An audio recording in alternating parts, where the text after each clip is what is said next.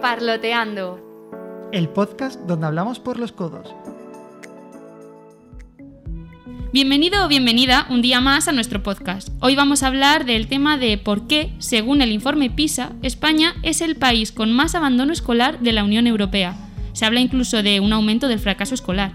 Y entonces mm, está claro que algo pasa con la educación en nuestro país y como nosotros somos estudiantes aquí actualmente, pues queremos comentar un poquito este tema. Como siempre, me acompañan Álvaro, Nerea y Marta. Buenas. Hola. Bueno chicos, para abordar este tema hemos realizado unas encuestas estos días a nuestros seguidores en Instagram y vamos a ir comentando los resultados para ver si se parecen a la situación de la educación en nuestro país. El 69% de nuestros oyentes está estudiando, mientras que el 31% trabaja.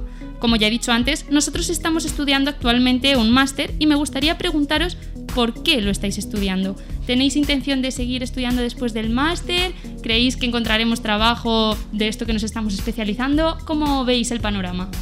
Pues a ver, el tema trabajo yo lo veo un poco complicado ahora, porque estaba con lo del COVID un poco la cosa parada. Y en cuanto a seguir estudiando, no lo sé, lo tengo en mente. No sé si he estudiado otra segunda carrera del ámbito de la comunicación, que serían dos años más, o estudiar una oposición para asegurarme ya un puesto fijo y tal, pero no lo sé. Eh, intentaré buscar trabajo ahora. Pues eh, yo no tengo ninguna intención de seguir estudiando después de esto. Ya es mi último año, yo ya me quiero jubilar de estudiar. Y bueno, la pregunta de por qué empecé a estudiar el máster, pues básicamente es porque me quería especializar en el mundo de la radio y la televisión porque al estudiar periodismo sí que es verdad que no te enseñan tanto como lo que estamos aprendiendo aquí, que tampoco tampoco deja mucho que desear, pero bueno, he aprendido más cosas de las que he aprendido en la carrera, entonces mm, me quedo con eso y ojalá trabajar pronto, la verdad. Yo como Marta, la verdad es que me jubilo ya de mi plan de estudios, o sea, no quiero seguir estudiando. Sí que es verdad que el año que viene me dedicaré al inglés pero estudios como tal de carrera o máster, pues ya hasta aquí ha sido suficiente. Y eh, que porque estoy estudiando este máster, pues la verdad es que yo siempre he tenido muy claro que me quería dedicar al mundo de la comunicación y en la carrera que yo hice comunicación audiovisual, sí que nos prepararon súper bien, o sea, estoy muy contenta, la verdad, pero es cierto que en los másters supuestamente te vas a especializar y aquí mm, como que yo salgo un poco como entré, ¿no? Sabiendo mucho de radio, porque me encanta la radio, pero quería centrarme más en la televisión y, y no, o sea, no. No ha ocurrido. Bueno, ¿creéis que habiendo hecho un máster es mucho más fácil encontrar trabajo que solamente ahí con la carrera?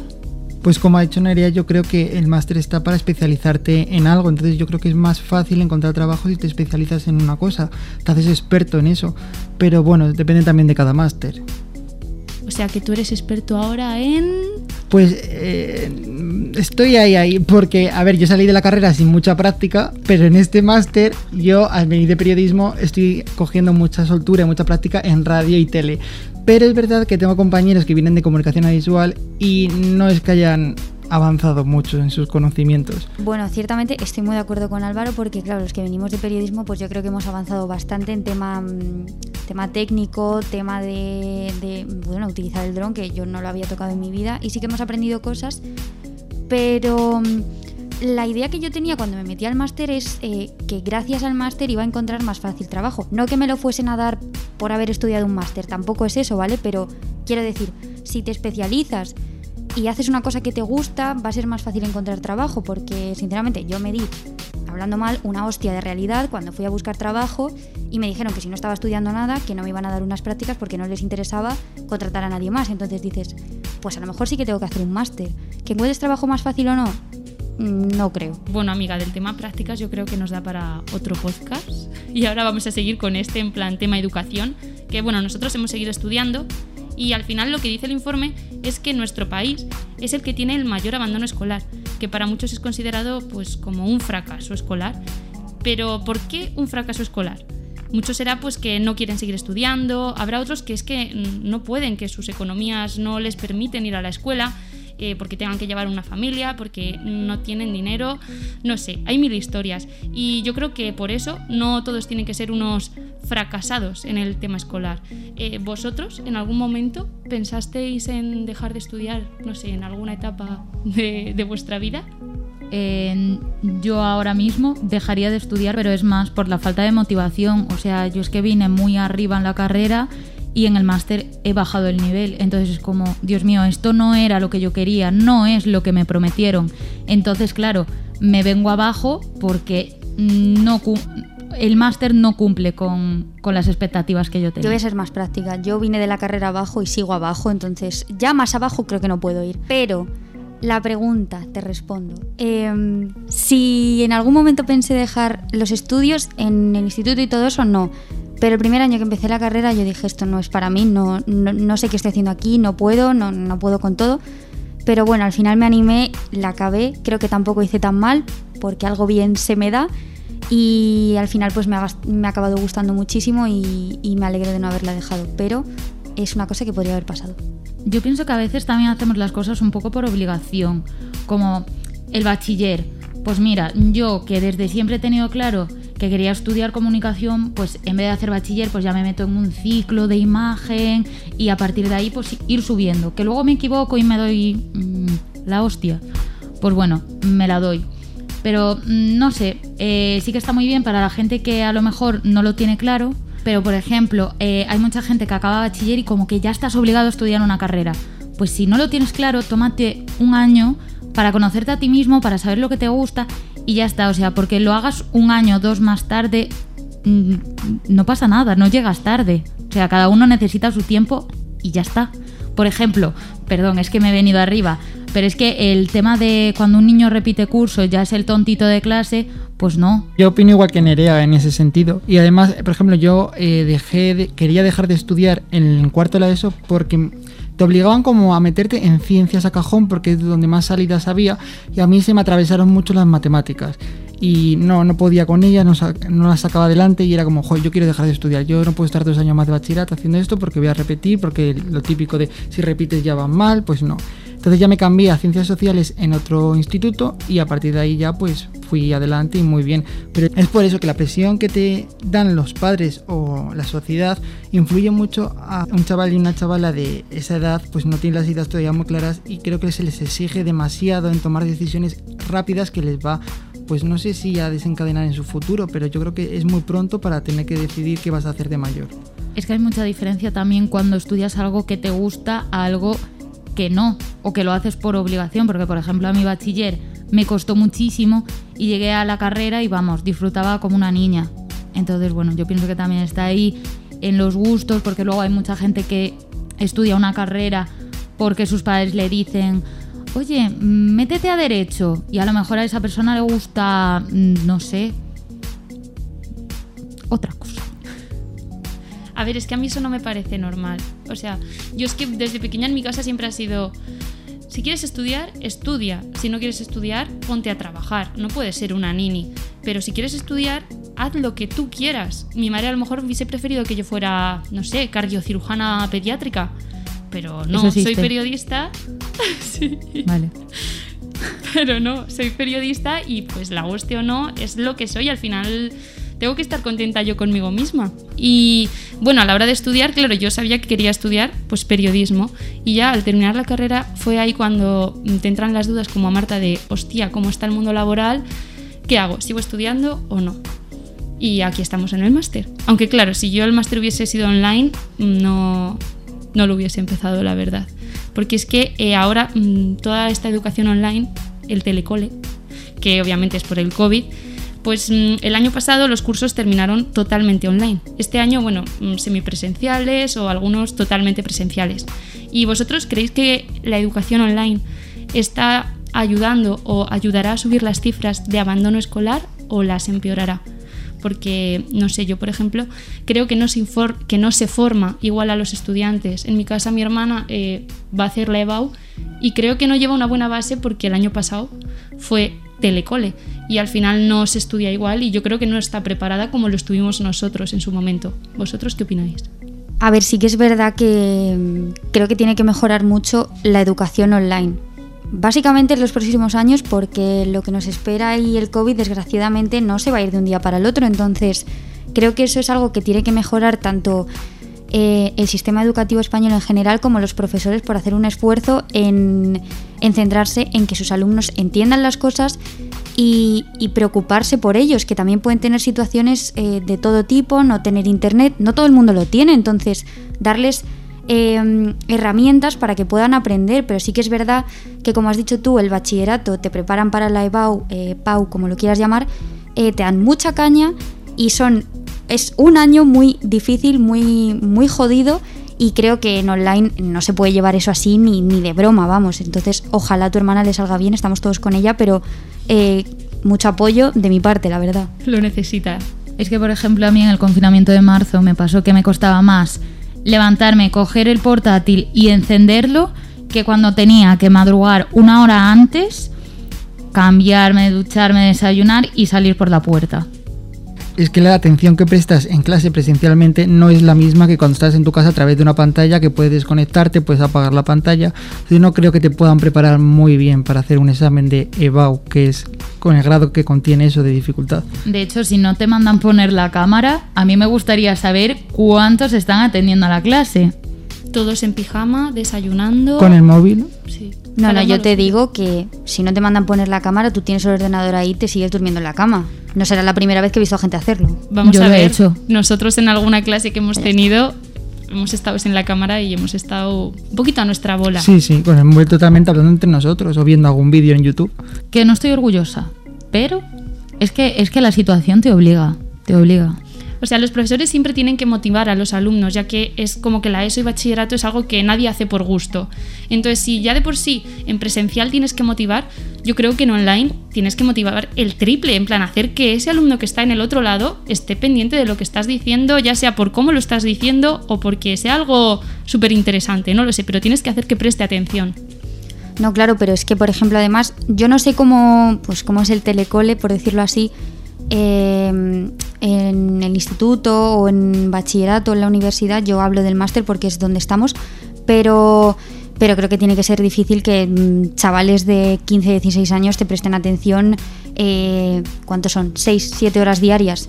Es muy complicado. O sea, nosotros cuántas horas teníamos de clase? Dos y ya me estaba muriendo.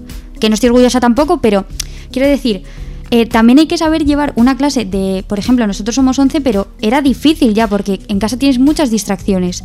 Tienes un móvil, puedes abrir YouTube, eh, puedes comerte media nevera, entonces quiero decir, es muy complicado. Entonces, si esos profesores no hacen nada por cambiar esa situación, por mandar ejercicios o por eh, resolver dudas, pues la gente se suele callar. Yo me callo porque ¿para qué voy a decir algo que no sé? Entonces creo que tienen que mejorar mucho eso para que no haya abandono escolar y para que la gente se sienta motivada o simplemente que interaccionen un poco con nosotros. Porque es que eh, ya de forma presencial a veces llegan, te sueltan el rollo, el rollo y se van. Pues en online hacen lo mismo. Y es como que no me cuentes tu vida. O sea, a mí motívame de alguna manera. Totalmente de acuerdo. Y es que, bueno, además de esta falta de, de motivación, es cierto que el cibercole pues no ha estado preparado para lo que nos ha tocado vivir así de repente, que obviamente nadie estaba preparado, pero bueno. Por reflexionar así un poco, se supone que la educación va dirigida hacia el futuro, hacia nuestro futuro. Pero la vida avanza y nuestra educación o enseñanza yo creo que se queda un poquito ahí anticuada en vez de tirar hacia adelante, hacia el futuro con nuevas tecnologías y demás. Bueno, y hemos preguntado eh, a través de Instagram que cómo consideran nuestros oyentes a la educación en España. Y bueno, como esperábamos, el 84% dice que nuestra educación está muy mal y solo un 16% la apoya. O sea, contábamos con esos resultados, la verdad. Yo pienso que ese 16 ha confundido el voto. Yo apoyo al 84%. Es que nos queda mucho que mejorar en España. Seremos muy buenos en algunas cosas, pero en educación vamos como el culo. Somos el último mono del gobierno. Totalmente de acuerdo, pero ya no solamente, o sea, creo que en todo el sistema educativo, porque por ejemplo a mí la carrera de periodismo me parece un atraso con todas las letras. No sé cómo, a ver, en bachillerato y en todo eso, pues creo que también hay que dar más parte de prioridad a, lo que es la creatividad, las artes, porque se tiene como muy chapado ese asunto, pero la carrera, por ejemplo, aquí, donde la hice yo, eh, es una vergüenza, lo siento. Sí, totalmente de acuerdo. Y bueno, volviendo a este tema así de la educación, es que nuestra educación se ha basado siempre en memorizar y soltar lo que nos hemos aprendido de memoria en los exámenes. Y yo creo que eso es un método de estudio que, que deberíamos de cambiar. No solo nosotros los estudiantes, sino que tiene que cambiar ya por parte de, de los profesores y, y demás gente que está ahí. Sobre todo que es que encima hay otras materias, asignaturas, en las que aprendemos cosas que yo creo que no nos sirven para mucho. Por ejemplo, ¿os ha servido a vosotros de algo en la vida tocar la flauta? ¿O No. los exámenes teóricos de educación física? Otro no. Otro no, sí, sí. Es que, a ver, quiero decirte, te puedes pasar muy bien tocando la flautita con tus amigos en clase o haciendo un examen de educación física que si te quieres dedicar a INEF, pues eh, ole tú, ¿sabes? Pero mm, a mí, por ejemplo, que quiten filosofía, no estoy de acuerdo porque creo que es una asignatura muy interesante y que puedes aprender muchas cosas de cómo era el pensamiento en ciertas épocas. Y a mí, pues lo que vuelvo a decir es que tocar la flauta me da exactamente igual, sinceramente. Creo que hay otras asignaturas que se deberían dejar y música se puede dar de una manera más, más teórica, porque también es muy interesante saber cosas de música. Eh, yo en el instituto tenía la asignatura y me gustaba muchísimo, pero de ahí a tocar la flauta, eh, lo siento, pero no. Además, evitaríamos muchos quebraderos de cabeza de nuestros padres, porque la flauta anda que no da guerra. Totalmente, mi padre echándose la siesta y yo con la flautita de las Y luego el palitro que es para limpiarla por dentro. hacías así, salía disparada Sí. la parte de arriba y era como, ¡hostia! Total, totalmente. Y lo peor de toda esta situación, lo que a mí más me amarga, es que, bueno, yo creo que pasa casi siempre, que si suspendes matemáticas, mm, pero tienes un 10 en dibujo, lo que te ponen es un profesor de apoyo en matemáticas y no te lo ponen en dibujo. Es como que es más importante que no suspendas que potenciar eso en lo que tú realmente eres bueno. No sé si estaréis de acuerdo, pero a mí es que, mm, por ejemplo, yo siempre tenía un profesor de apoyo de matemáticas y no he tenido de otras asignaturas en las que, pues a lo mejor me podía haber dedicado al dibujo, que se me daba súper bien. ¿Vosotros? ¿Qué es la- ¿Cuál es la asignatura que más mm, os ha costado? ¿O habéis suspendido algún examen? A mí, por ejemplo, matemáticas se me daba mal de toda la vida, se me daba mal.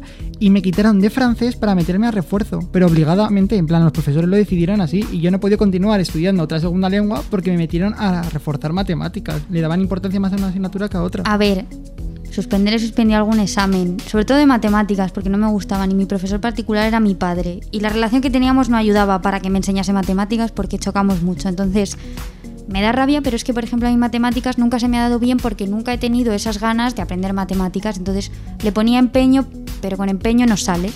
Y se me daban mucho mejor otras asignaturas que a lo mejor pues no sentía que me diesen el apoyo que yo necesitaba, sino que todo el rato era, se te dan mal las matemáticas, tienes que reforzar en matemáticas, eh, se te está dando mal, yo qué sé, física y química en el instituto, pero es que no quiero dedicarme a eso, entonces, ¿por qué tengo que estudiar unas asignaturas que no me gustan y que sé que en un futuro no voy a utilizar? Porque la educación aquí es que no suspendas. ¿Cuándo he utilizado una educación? Dímelo, dímelo. En ningún momento. Pues ya está. Yo es que estoy totalmente de acuerdo en todo con vosotros. O sea, bueno, yo es que era malísima en matemáticas, pero no reforzaron esas asignaturas en las que yo realmente era buena. Entonces, como que eh, no he aprendido nada de las que se me daban mal y no he podido potenciar el resto. Entonces, al final me he quedado, mm, pues, una básica. Y ya como todos. No, el informe PISA dice también que el 88% de los estudiantes están preocupados por sacar malas notas. ¿Por qué creéis que pasa esto? ¿Tienen miedo a que les regañen sus padres? ¿A ser repetidores? ¿A, a qué exactamente? Es que son cosas que nos meten en la cabeza, porque lo de repetir, que no pasa nada, o sea, yo pienso que lo peor que te puede pasar es lo típico de que te separan de tu grupito de amigos, pero en cuanto a educación, no pasa nada, no pasa nada. A ver, sí que es verdad que cuando a lo mejor en el caso de que tengas que repetir un curso, sí que es verdad que la gente es un poco cruel a veces, pero depende de la gente. Pero es lo que dice Nerea, no pasa nada. O sea, si tú en un año tienes un mal año, tienes situaciones externas que no te permiten centrarte al 100% en lo que es el colegio, instituto, lo que sea, no pasa nada, o sea, el año que viene será mejor, te esforzarás más y ya está. Que suspendes un examen, no pasa nada, el siguiente lo sacas y ya está.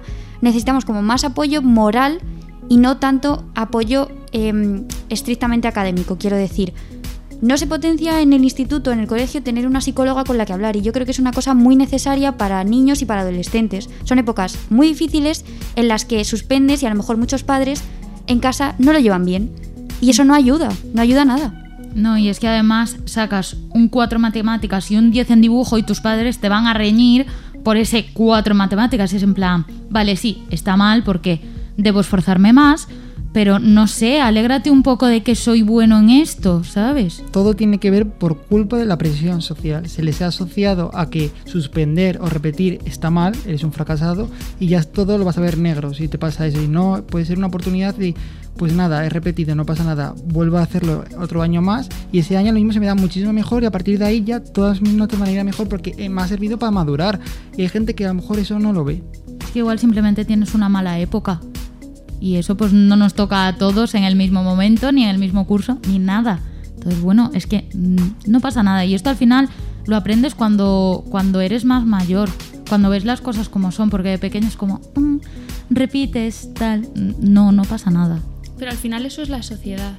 presión social. Claro, es esa presión de la que hablas, porque yo, por ejemplo, mm, para reforzar el inglés, me apunté a una academia en la que me pedían enseñarles todas las notas si suspendía me echaban de la academia. Y ahí fue cuando dijeron mis padres, perdona, para estudiar inglés, que solamente es un apoyo, tiene que tener aprobado matemáticas, lengua tal, y me sacaron de esa academia porque no lo veían normal. Y entonces, si eso pasa en esta academia, pasa en muchas y es como una presión social que no entiendo. ¿Qué pasa porque tu hijo o el mío o el de quien sea suspenda? Es que no pasa nada.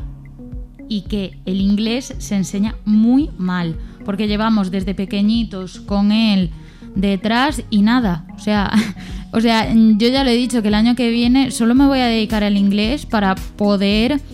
Mm, lo entiendo, pero como que no tengo esa capacidad de expresarlo. Vamos a ver, es que llevamos desde los 5 años, a lo mejor, dando inglés, que ya deberíamos de ser casi nativos, y no lo somos. O ¿Qué he aprendido? A decir hello, my name is Marta. pues no sé. partes del cuerpo y ya, ¿eh? Y yo pienso que también lo tenemos un poco aborrecido, porque por ejemplo, eh, a mí el francés me gusta mucho, me encantaría em, aprender más sobre él y seguramente en el momento en el que me ponga a estudiarlo lo voy a pillar con otras ganas a cuando me ponga a estudiar inglés, que es como joder, mm, tengo que estudiarlo porque es necesario, no porque me guste. Porque está mal planteado. Nos enseñan para aprobar el examen, no nos enseñan para poder aprender e, irnos y desenvolvernos en ese idioma. Es solo para los exámenes. Y que además eh, nos centramos mucho como en, en una nota. Es como que esa nota va a hacer que puedas entrar en una carrera, esa nota hace que estés aprobado o suspenso, que te den una beca y yo no sé, pero es que a lo mejor en mi casa es diferente. Pero mi madre siempre me decía, prefiero que saques un 6 y que seas feliz y juegues y que disfrutes, a que saques un 10 y estés ahí encerrada, que te pueda dar hasta ansiedad o que tengas miedo a suspender un examen. Que he suspendido un montón y sigo viva, ¿eh? Que no pasa nada. O sea, yo por ejemplo me acuerdo que cuando hice la PAU no fue los mejores exámenes de mi vida, saqué una nota muy normal y yo tenía mucho miedo porque no sabía si podía entrar a periodismo y yo estaba cagada en plan de, jo, es que no sé si voy a entrar, no sé si me va a dar la media, no sé, pero eso ya como que fue una cosa interna mía de decir, es que tengo que hacer algo porque, ¿cómo no voy a hacer algo, sabes? Pero luego no pasa nada porque hubiese tenido otras opciones que incluso a lo mejor hubiesen sido mejores. Entonces, creo que al final lo tienes tan interiorizado que no hace falta que nadie te meta presión, sino que te la pones tú mismo. Entonces, creo que no es necesario, mm, pero para nada, vamos, y si no hubiese hecho la carrera de periodismo, hubiese elegido algo que tuviese que ver con esto y a lo mejor me hubiese ido mucho mejor o no. Nunca lo sabré, pero esa presión innecesaria no la volvería a vivir en mi vida, la verdad. Pero claro, porque al final la nota que tú sacas en la EBAU es la que te dice si puedes estudiar lo que te gusta o no. Es que, y no sé, me parece muy triste que tengamos que depender de una nota, la verdad. No sé si a vosotros también. A mí me pasa igual, en plan, porque una persona que vocacionalmente sea mejor para ser médico, que desde pequeñito quería ser médico o médica, no puede acceder a ese sueño porque la nota no le deje. En plan, estamos perdiendo, España, el mundo está perdiendo a un gran médico o médica porque su nota no le ha dejado desempeñar esa función. Y ya no solo la nota, el precio muchas veces poco asequible de carreras o los ciclos eh, o módulos suelen ser más baratos, pero también cuestan lo suyo, quiero decir. Pero es un hándicap muy grande para la gente que no se lo puede permitir porque incluso siendo una carrera pública, por ejemplo, la que yo he hecho, se ha ido mucho dinero. Y ya no solo es el dinero de la matrícula, sino de la gente que viene de fuera que tiene que pagar su piso, sus gastos. Entonces al final se hace una bola que hay mucha gente que no se puede permitir. Está mucho dinero todo aquí.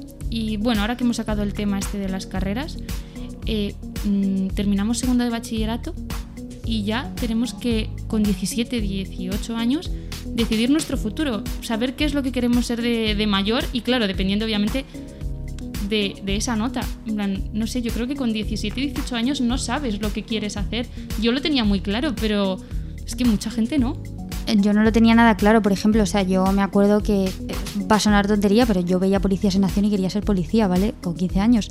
Y eh, luego dije, a ver, ¿dónde vas? Digo, a lo mejor no vas a pasar las pruebas. Digo, tienes que ser un poco realista, pero sí que es verdad que pasé por muchas cosas que quería hacer y en el momento de hacer la matrícula o de elegir dónde quería ir, dije, es que no tengo ni idea de a dónde voy. Digo, periodismo. Eh, puse también historia del arte, porque sí que es verdad que me gusta. Puse optometría, que digo, ¿cómo voy a estar yo en, no sé, haciéndole lo de la vista a la gente? Pero no tenía ni idea. Y al final, pues hice esto y vi que me gustaba, que lo hago más o menos bien, que puedo hacerlo, pero estaba en una lotería constante. ¿Y vosotros, chicos? Yo igual que Marta, he dado muchos tumbos. Al principio quería ser veterinario, siempre quería ser veterinario, me encantaban los animales, pero es que en cuarto eh, vi que se me daban mal las matemáticas y por ciencias no podía seguir. Entonces ya me cambié a ciencias sociales y ya allí pues quería ser educador infantil o quería ser psicólogo o luego ya descubrí el periodismo porque me encantaba contar historias, me encantaba el, el mundo del periodismo social y sobre todo el corresponsal de guerra. Yo es que siempre tuve muy claro que me quería dedicar a los medios de comunicación, pero es verdad que mi sueño es ser actriz. Y claro, es como que nunca quise decírselo a mis padres porque me dirían, no sé, elige una profesión más realista. Entonces hay mucha gente, hay mucha gente que desecha su sueño por miedo a alcanzarlo y no, en realidad con esfuerzo yo pienso que mm, todos podemos llegar a, a donde queremos o por lo menos intentarlo. Jo, chicos, se nos está pasando el tiempo. Me estoy dando cuenta de que este tema de la educación da para mucho, que es muy largo, que podemos ver cómo se diferencia la educación en España de otros países que mm, tienen la que es considerada la mejor, como Finlandia, Alemania o incluso Francia. Y bueno, pues lo dejamos para otro podcast. Desde aquí vamos pidiendo que mejore un poco la educación, que ya es hora de avanzar y ponerse con las nuevas tecnologías. Y bueno, lo más importante, no podemos decir que eh, es un fracaso el tiempo que pasa hasta que cada uno de nosotros descubrimos cuál es nuestra verdadera vocación o nuestro verdadero talento. Yo eso no lo considero fracaso y creo que vosotros tampoco por lo que hemos estado hablando. Eh, bueno, pues ya con esto eh, damos por finalizado el podcast de hoy. Muchas gracias por estar ahí al otro lado escuchándonos y no olvidéis seguirnos en nuestras redes sociales barra baja parloteando. Os esperamos en el próximo episodio aquí en Parloteando. Parloteando. El podcast donde hablamos por los codos.